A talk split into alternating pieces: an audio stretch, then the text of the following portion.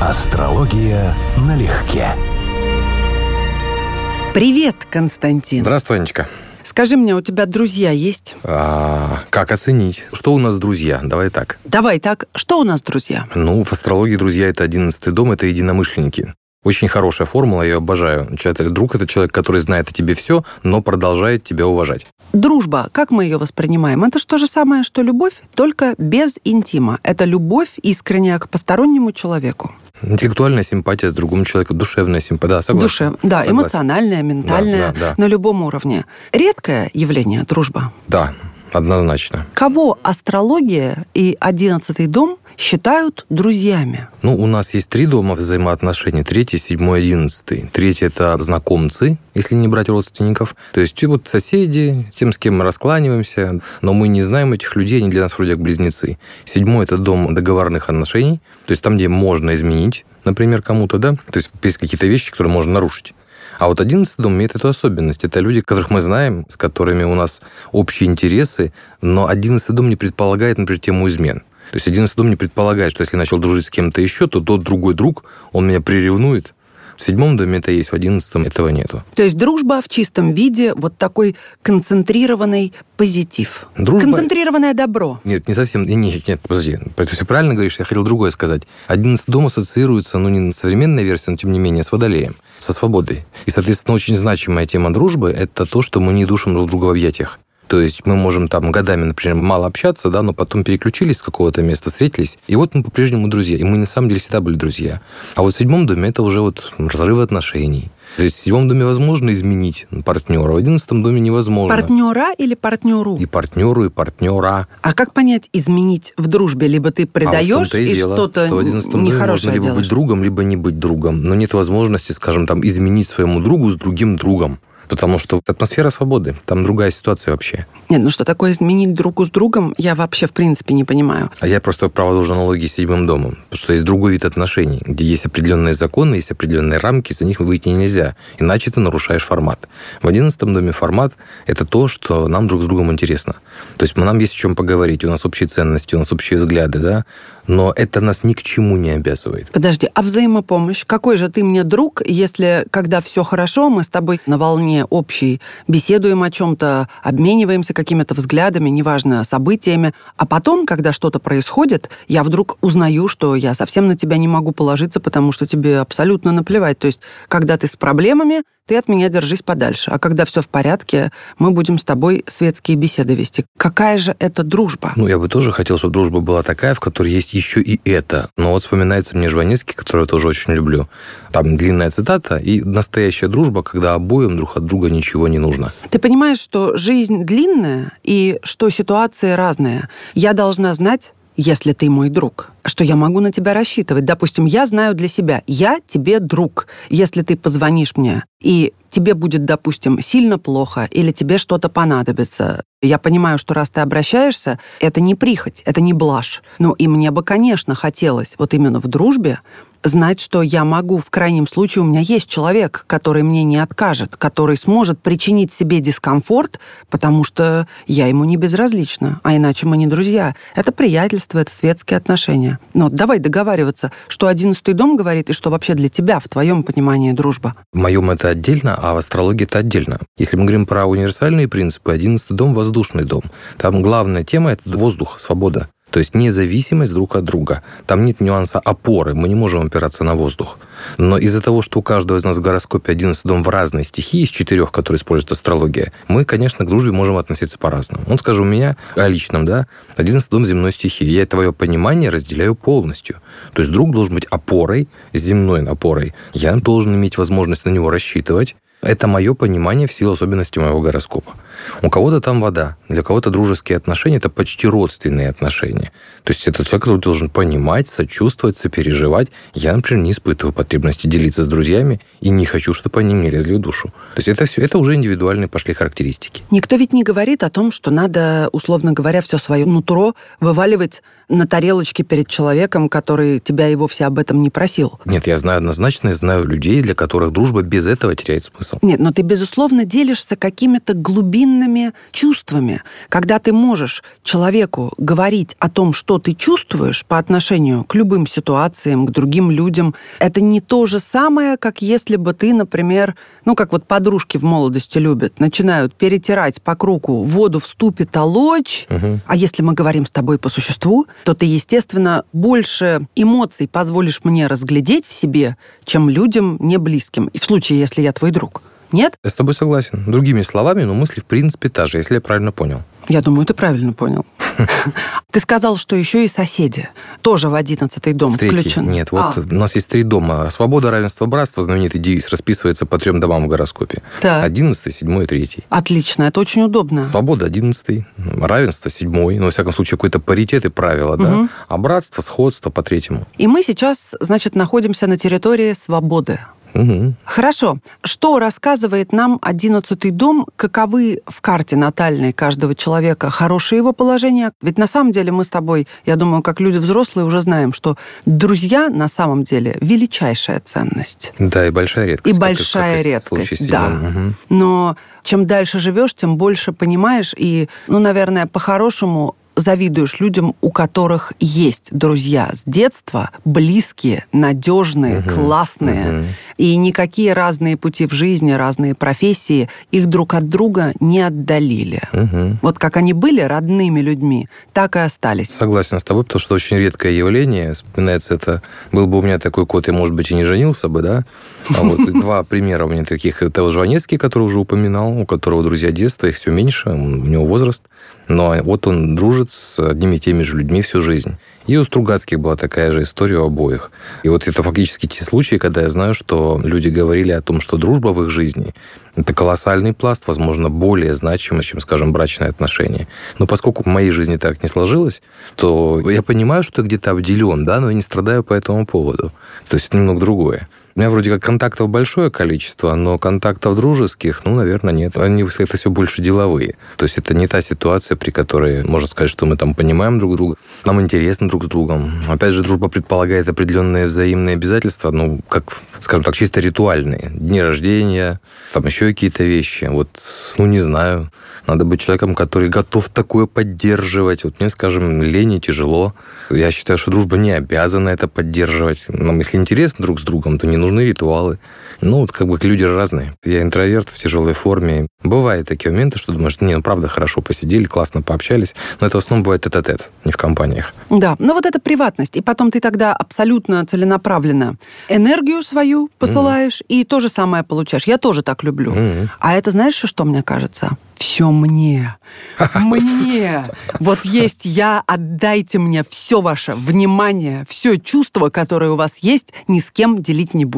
Может быть. Да. Опять же, как смотря какая планета в одиннадцатом доме, тоже имеет значение. Какая планета в одиннадцатом у тебя доме? А, у меня никакой. Но если никакой? Человека, да, но если у человека в том числе никакой, это имеет значение, потому что человеку менее интересна эта сфера.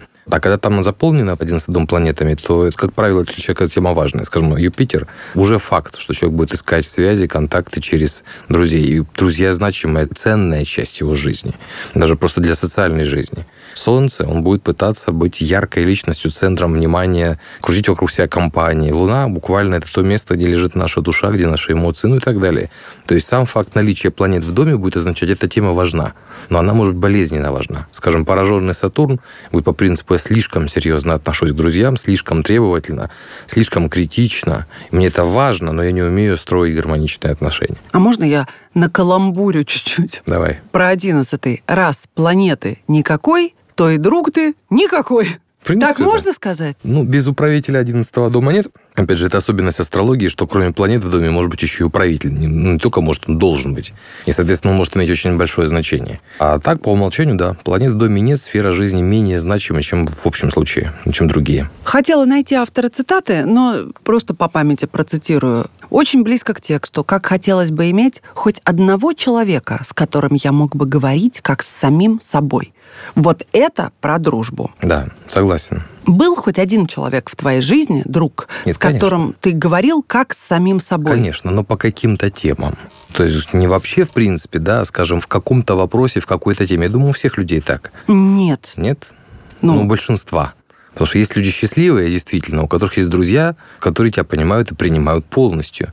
А есть вот, как вот моя ситуация, да, ты можешь говорить на какую-то тему, потому что мы полностью совпадаем в рамках этого вопроса. Ну, там, грубо говоря, про политику, про искусство, да, но это другой будет друг с тобой говорить, потому что, скажем, тот, который про политику не понимает твои интересы в искусстве, а который говорит с тобой об искусстве, не понимает тебя в политике. Ну вот, пожалуйста, происходит добор такой. Мне кажется, ничто не мешает человеку иметь что сказать и про политику, если он хоть немножечко в курсе событий имеет хоть какое-нибудь мнение. Не, ну я и про искусство, продолжаю твою и цитату. про человеческие вещи. Что если говорить как с собой, то есть совсем совпадать в каких-то вещах и дополнять, обогащать друг друга, то это, конечно, явление редкое скорее тематическое в рамках какого-то вопроса. Но там не сказано, что надо обязательно совпадать в том-то и дело, ведь очень поможет, если человек какие-то свои доводы тебе озвучит, которые, возможно, тебе и в голову-то не приходили. И вот это и добавит градус измерения дополнительный к тому, как ты это видел, или не добавит. Но в любом случае это же все во благо, если вы обменяетесь.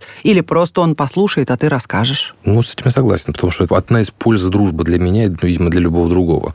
Потому что это другая точка зрения, это возможность иначе посмотреть, получить вообще объективную реакцию на происходящее. То есть человек, который тебе понимает, что он не заинтересован в том, чтобы тебя обмануть, в том, чтобы тебе польстить. И вот друг – это человек, который может сказать, знает о тебе все, и может сказать тебе все, но вы по-прежнему будете уважать друг друга. Вот это, конечно, ценная составляющая. Ценная и еще раз крайне редкая. Крайне редкая, да. Ты знаешь ведь, что друг познается не в беде, а в радости. Дружба предполагает сходство интересов. Если мы живем на разных социальных этажах, один опережает другого, хотя бы даже просто в финансовом вопросе, да, рано или поздно у них теряются общие темы, потому что они просто перестают жить общими интересами. У них слишком большие различия. Поэтому вот ты, ты становишься более успешной, ты фактически отрываешься от тех друзей, с которыми у вас было что-то более общее, вы могли это обсуждать. Они все меньше будут тебя понимать. Хорошо, если они не будут завидовать, это правда, я согласен с этим, да. Настоящий друг будет за тебя радоваться. Но взаимопонимание будет уменьшаться по-любому. Потому что вы просто живете, начинаете жить в разных мирах, без общего фундамента для разговоров, для взаимопонимания. Если человек просто от зависти не может уже с тобой общаться, как раньше, ну, грош цена такому другу. Не, если от зависти, это вообще не друг. Сразу можно говорить, что не друг, а враг скорее, да. Друзья, которые завидуют, это вообще принципиально не друзья. Материально ведь за собой много тянет, не только про деньги речь. Мы огромное количество времени проводим на работе, в бизнесе, чем мы заняты, да? Вот куда уходит наше свободное время? Семья, работа. Это и есть... Прокрастинация. Да, прокрастинация. Ну, ну, это кому повезет, что много времени на нее можно потратить. В итоге вот эта вот тема, на которую уходит наша жизнь, а это и есть то, что мы можем обсуждать. Если мы работаем на абсолютно разных областях, у нас все меньше точек соприкосновения. Если один другому говорит, ну, как это в этом известном анекдоте, да, я не ел три дня, ну, ты пересиль себя, да, да, заставлять себя заставлять надо, Заставлять себя надо, да. Они просто теряют взаимопонимание в конечном счете, и все. Это какая может быть дружба в этом? Мы можем по-прежнему эмоционально эмпатичны друг другу, но общие точки соприкосновения потеряются. Ты знаешь, да, безусловно, и одновременно нет, потому что, слушая тебя, думаю о многих голливудских артистах, которые актерах, без фамилий, чтобы не углубляться, рассказывали, что у них остались какие-то друзья школьные, из колледжа, с которыми они продолжают поддерживать очень классные отношения. Эти люди не в шоу-бизе, не в Голливуде, не миллионеры. То есть, наверное, у них все нормально, но это вот какой-то просто средний класс, если мы говорим о статусе, о социальной принадлежности, о финансах. И они классно общаются, классно. Иногда, конечно, эти люди все равно Могу сдают. Поверить на слово. Ну, хорошо, тот же самый, далеко не ходить, наш Юрий Лоза. Конечно, он не голливудская звезда, но как бы там ни было, он рассказывал, что один из его ближайших друзей торгует сыром, просто продавец. Они угу. дружат по сей день. Вот, пожалуйста. Это возможно, это есть. И мне кажется, как раз вот такой противовес. И вот представь, если через несколько лет еще ты станешь первым астрологом вообще планеты, и будут видеть уже в тебе не тебя, а какую-то большую знаменитость. А у тебя останется какое-то число людей, которые тебя помнят нормальным Константином. Они никогда не будут на тебя смотреть как на идола, и, соответственно, ты сможешь с ними общаться по-человечески. Ну, во-первых... Ты будешь бы... их ценить. Это в теории. В практике, как бы, лет 15 живу в режиме, в котором во мне видят не совсем то, что, чем я являюсь, я просто не мешаю, не лезу в эти вещи. Друзья детства, друзья студенческие, Они помнят меня таким, каким я был тогда, а я, мягко говоря, другой. И человек, и опыт, и жизнь, и профессия, да.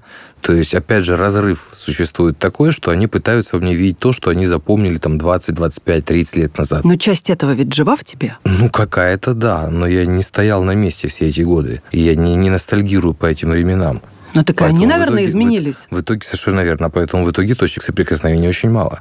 То есть, если ты развиваешься, то ты обязательно теряешь те связи, которые у тебя были. Частично. Да вот скорее полностью. Я предполагаю, что, скорее всего, есть только один, наверное, вариант, когда ты связи не теряешь, когда человек, который развивается рядом с тобой, идет тем же курсом. То есть, когда вы это делаете вместе, вот в паре это происходит, если повезет. Да, друзья могут так быть, да, что фактически вместе развиваетесь, вместе живете. Вместе у вас ваши интересы развиваются в одну сторону. Вы по-прежнему друг другу интересны, вы не успеваете наскучить, вы не успеваете жить старыми темами.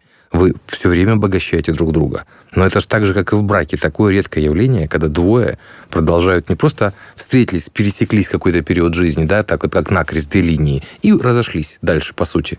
А когда они сошлись и продолжают идти вместе. И всю жизнь.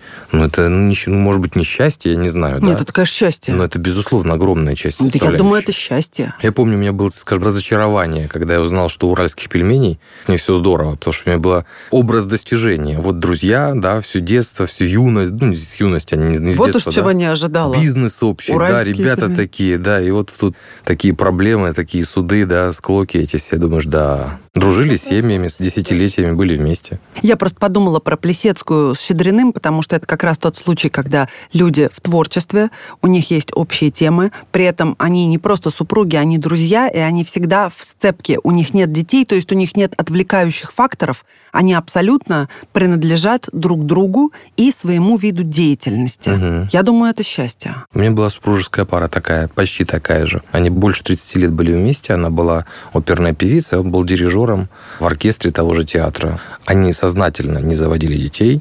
И у них вот куча интересов по-прежнему, да, они по-прежнему были друг другу интересны. Он- у них свободные, скорее, отношения, но брак вот чисто духовный. То есть это самые близкие люди друг другу на самом деле. Бывает вот такое. Для меня это вот просто первый пример, что как выглядят духовные браки, да, которые построены не на бытовой стороне, не на сексуальной, а вот на духовной. Вот мы партнеры, да, и вот другого такого уже нет. Вот это, конечно, удивительно. Ну, вот все было бы хорошо, если бы ты не сказал про свободные отношения, потому что здесь, конечно, много вопросов, и все равно чуть-чуть хотя бы собственнический инстинкт никуда не денешь, и какую-то, ну что ли, гигиену отношений. Как-то они договорились, не вникал в эти Ну да, подробности. неважно, дай им бог. Если Да, главное да. им хорошо, Да. то очень замечательно. Ну, это уже летняя пара была, когда я с ними разговаривал. То есть они уже были предпенсионные оба. Ну, а что одиннадцатый дом в итоге человеку предписывает или прописывает? Ну, там несколько значений. Там же, кроме друзей, есть вообще все тусовки, в которых мы участвуем, кроме развлекательных. То есть все наши общества, все субкультуры, все клубы – это все одиннадцатый дом. Партии, объединения – это все одиннадцатый дом. Так как же ты тогда будешь понимать, человек просто будет из партии в партию скакать с лозунгом, или он будет из клуба не вылезать по выходным? Ну, во-первых, планеты подсказывают. Если, скажем, тот же Юпитер или Сатурн, то человек гораздо более серьезно ориентирован на социальные процессы, и он будет неравнодушен к каким-то вещам. Потом это, если связано с профессией, тоже понятно, да, если у человека там связь 10-11 дома, профессиональное карьерное достижение, ну, значит, скорее всего, общественник, может, политик, может, еще что-то. Ну, то есть, или друзья очень блатные должны быть. Но это, опять же, люди, которые тебя продвигают в профессиональном плане. То есть, связь блат, одно из значений, это тоже 11 дом. Ну хорошо, вот большое число знакомств с высокопоставленными или знаменитыми, влиятельными людьми. Как это все отразится суммарно в карте? Что будет за это от- отвечать в одиннадцатом доме? У кого как, это не обязательно одиннадцатый. Одиннадцатый предполагает именно мы друзья. А вот, скажем, седьмой или третий, это вот реально деловые отношения или знакомства. Вот такие маломальски поверхностные. У меня такая картина. Управитель третьего у меня в седьмом, на достаточно благополучной звезде, и по факту у меня было большое количество людей, которые, ну, имеют влияние, положение. Но мы не друзья. А тогда, если к тебе, например, бывает такое, тянутся люди влиятельные и знаменитые часто, это через одиннадцатый дом пройдет или это тоже за гранью дружбы, поэтому нет там? Как правило, нет. Одиннадцатый дом предполагает именно дружбу. Людям, по большому счету, интересно общение. У них нет другого резона. Но ты же сказал не только. Еще вот эти все партии, тусовки. Я запуталась. Одиннадцатый дом Почему люди участвуют как волонтер в каком-то движении? Ну, не чтобы дружить, не наверное. Ну, тем не менее, он участвует в каком-то процессе из-за общности, из-за ощущения «я здесь с единомышленниками». Ага. Мы делаем общее дело не ради денег, не ради какой-то корости, да. Я вот здесь с такими же. Мы друзья формально. К 11 дому относятся планы, проекты, и считается, что прогнозирование вообще по этой же причине. То есть способность планировать что-то будущее, включая даже мечты. То есть вот 11 дом, одно из значений натальной астрологии, дом мечтаний. Ух ты, что ж ты молчал? Ну, я не молчал. Мечты. Мечты. Ты не сказал про мечты. Да. А Те мечты, которые могут сбываться. Потому что есть фантазия, это Нептун. Это вообще не дом. Это вот чисто вымыслы галлюцинации. А одиннадцатый это планы, проекты, которые мы делаем на будущее. И можем ли мы добиваться. Высокие устремления. Да, причем вполне реальные, скорее всего. Вот это одиннадцатый дом. Насколько человеку это свойственно, насколько он фантазирует в этом плане. Или наоборот, насколько он конкретен в этом плане. Из мечтателей часто выходили гениальные творцы. Это ну, и есть. Если человек не мечтает, не ставит себе планов, он уже не развивается и не растет, понятное дело. Как в фильме «Женитьба Бальзаминова». Мечтатель. Он лежал и мечтал, и был оторван от реальности, как полный дурачок. А кто-то мечтает, может быть, условно говоря, в космос полететь. Но это реально, хотя и кажется нереальным. Вот это есть одиннадцатый дом. Обычно одиннадцатый дом предполагает не столько мечты, сколько планы, способность планировать и способности план осуществлять. То есть буквально прикладной взгляд на будущее. Ну, расскажи о лучшем положении. Что в одиннадцатом доме должно совпасть, чтобы ты видел, обалдеть, человек и мечтает, и к мечте придет? Как правило, просто благоприятные планеты. То есть планеты, которые не имеют напряженных аспектов. Буквально у человека есть потенциал, он в этом вопросе будет получать только положительные или преимущественно положительные события. То есть с ним будут сбываться его мечты. Но у него мечты будут адекватнее, честно говоря. То есть это та ситуация, при которой его желания, ну, скажем так, есть люди, которые могут быть удовлетворенным тем, чего достигают. В общем, счастлив не тот, у кого много, а кому хватает. Да, кому достаточно. Вот так и здесь с одиннадцатым домом. То есть успешный одиннадцатый дом предполагает, что у нас нет разочарований по нему. То есть то, что мы получаем, соответствует тому, что мы хотели бы получить. Вот комбинации, которые я помню, это вот 11-10 фактически говорил, это блат, одно из прекрасных положений для карьеры через друзей или успеха в обществах, через тусовки, ну и через просто блатных высокопоставленных людей. И 11 и 8 очень часто встречается как комбинация, ну, скажем так, мафиозная. То есть буквально неформальные совместные финансовые отношения. Вот так. То есть 11 друзья и неформальные отношения, доверительные, неформальные, а 8 это совместные коллективные деньги. Это когда они вот в человеке выражены и удачно выражены, у него вот есть вот эти нюансы типа общак, совместные деньги, которые где-то крутятся и так далее. Но если 11 важен, яркий пример, это Анджелина Джоли, у нее правитель 11 на асценденте, то есть 11 том чрезвычайно значим в карте по этой причине. И, по-моему, даже чем-то заполнен. Может, даже солнце там, сейчас пытаюсь вспомнить, что у нее там есть. То это дом, который будет проявляться ярко. Вот она у нас посол доброй воли, вот у нее вот общественная деятельность. Кстати, вот, пожалуйста, еще одно значение 11 дома, та же Джоли ярко иллюстрирует приемные дети. Пятый дом описывает своих, одиннадцатый приемных. И вообще отношения с чужими детьми. То ну. есть и того, и друзья, и мечты, и чужие дети. Это одна из особенностей астрологии. Мы уже несколько раз с тобой это обсуждали. Не радующая меня особенность, что у нас домов 12, а жизнь, она многообразна. И эти смыслы, которые в домах, они заложены, они сейчас даже не пересекаются. То есть есть какие-то схемы, да, по которым они там заложены. Понимаем, что они здесь должны быть. Но выделить ту самую сферу, которая нас интересует в конкретном прогнозе, довольно тяжело. То есть при среднесрочном, краткосрочном прогнозе ты знаешь, куда развивается ситуация, и ты понимаешь, что речь идет об этом смысле. А при прогнозе там, на 10-20 лет проблема. Вот Николай Васильевич Гоголь сказал, что есть жизнь. Это разрушение мечты действительностью. Уж кому-кому, а ему-то кажется. Грех жаловаться. Да ладно. Николая Васильевича судьба была, не сказать, что сильно счастливая. С таким талантом. Просто это вот о мечтах, об устремлениях, насколько они высоки, насколько они могут превосходить даже такое грандиозное дарование. Ну, у него к своему таланту отношение тоже было очень скептическое. Как у всех больших талантов. Ну, как людей, это только которые посредственность, могут оценить да. Да, себя и других. Считает себя талантом, угу. сделав на грош. Да, это тоже правильно. Но я просто потому, что чем больше человек это все понимает, тем менее, как правило, счастлив. Николай Васильевич был человеком далеким, насколько я понимаю, счастливого. Ну что, значит, будем мечтать, не подрезаем крылья мечте? Без мечты нет движения. Вообще нет движения. Потому что нет целей, по сути дела. То есть не конкретных целей, а достижения чего-то, то есть направления к чему-то. Мечта заставляет человека развиваться. Поэтому пожелаем нашим друзьям не прекращать мечтать. И друзей. И друзей. Ну, и я бы еще пожелала самим все-таки быть хорошими друзьями, Мгм. чтобы ожидать аналогичной отдачи. Да? Да. Либо у тебя есть друзья настоящие, либо все это были приятели, и они просто осыпаются как листья. Со временем, работой, со всем остальным. Но я думаю, это все-таки от нас исходит. Все начинается с себя. Если ты сам не нуждаешься в друзьях и не готов никому быть вот таким по-настоящему близким другом, соответственно, с чего бы такие люди появились у тебя? Логично. Как обычно, да будет так. Да будет так, да. Спасибо, Константин. Спасибо, Анечка. Спасибо. Всем пока. Пока-пока. Астрология налегке.